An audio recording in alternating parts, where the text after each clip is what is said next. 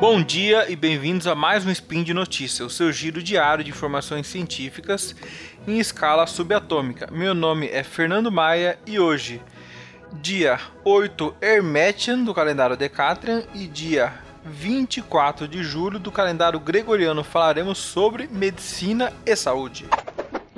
Speed Notícias.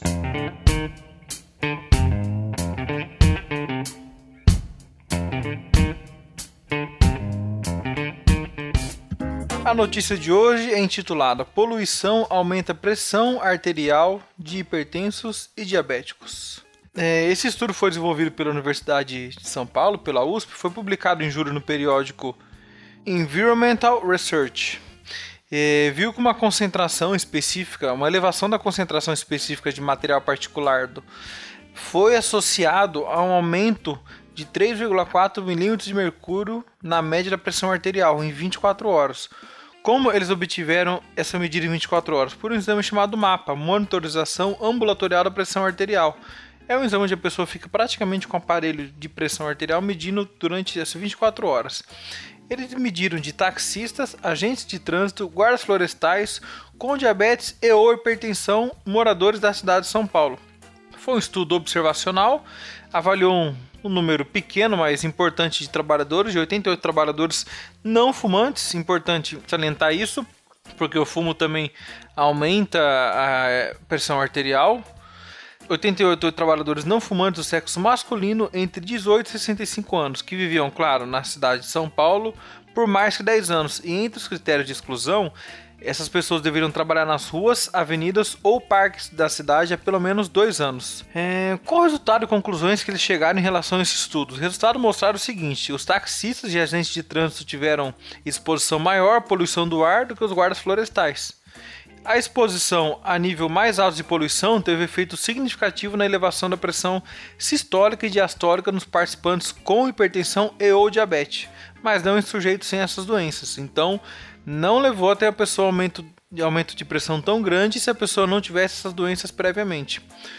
E o grupo do estudo verificou ainda que os participantes que não tinham hipertensão nem diabetes também apresentaram aumento da pressão quando exposto a maior concentração de partícula poluente, mas esse aumento não foi estatisticamente significativo, por isso não foi colocado e enfatizado tanto esse resultado. E também chegaram à conclusão de que a exposição crônica à poluição em São Paulo tem um impacto sim muito importante na pressão arterial da população em geral.